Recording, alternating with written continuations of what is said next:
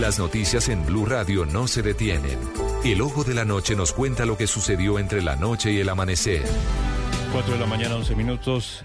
Mm, hablamos de dos noticias importantes en el departamento de Cundinamarca. La primera se registró en el municipio de Girardot. Fue capturado un coronel retirado del ejército señalado de abusar sexualmente desde hace 10 años a su hijada de 14 años, un hecho muy grave y en Villeta, Cundinamarca, Dos personas fueron rescatadas de una creciente súbita de un río. Las noticias del ojo de la noche, como siempre, Eduardo Porras. Compañeros, muy buenos días para ustedes, buenos días para todos los oyentes de Blue Radio. Aquí está la información con los hechos más importantes ocurridos en las últimas horas y comenzamos con la captura que realizó la Fiscalía de Cundinamarca en Girardot. Un coronel retirado del ejército señalado de abusar sexualmente de su ahijada de 14 años. Dicen que durante 10 años estuvo abusando de la niña hasta que por fin las investigaciones dieron fruto, lograron retenerlo y precisamente Carlos Manuel Silva, director de Fiscalías de Cundinamarca, nos contó los pormenores de esta captura.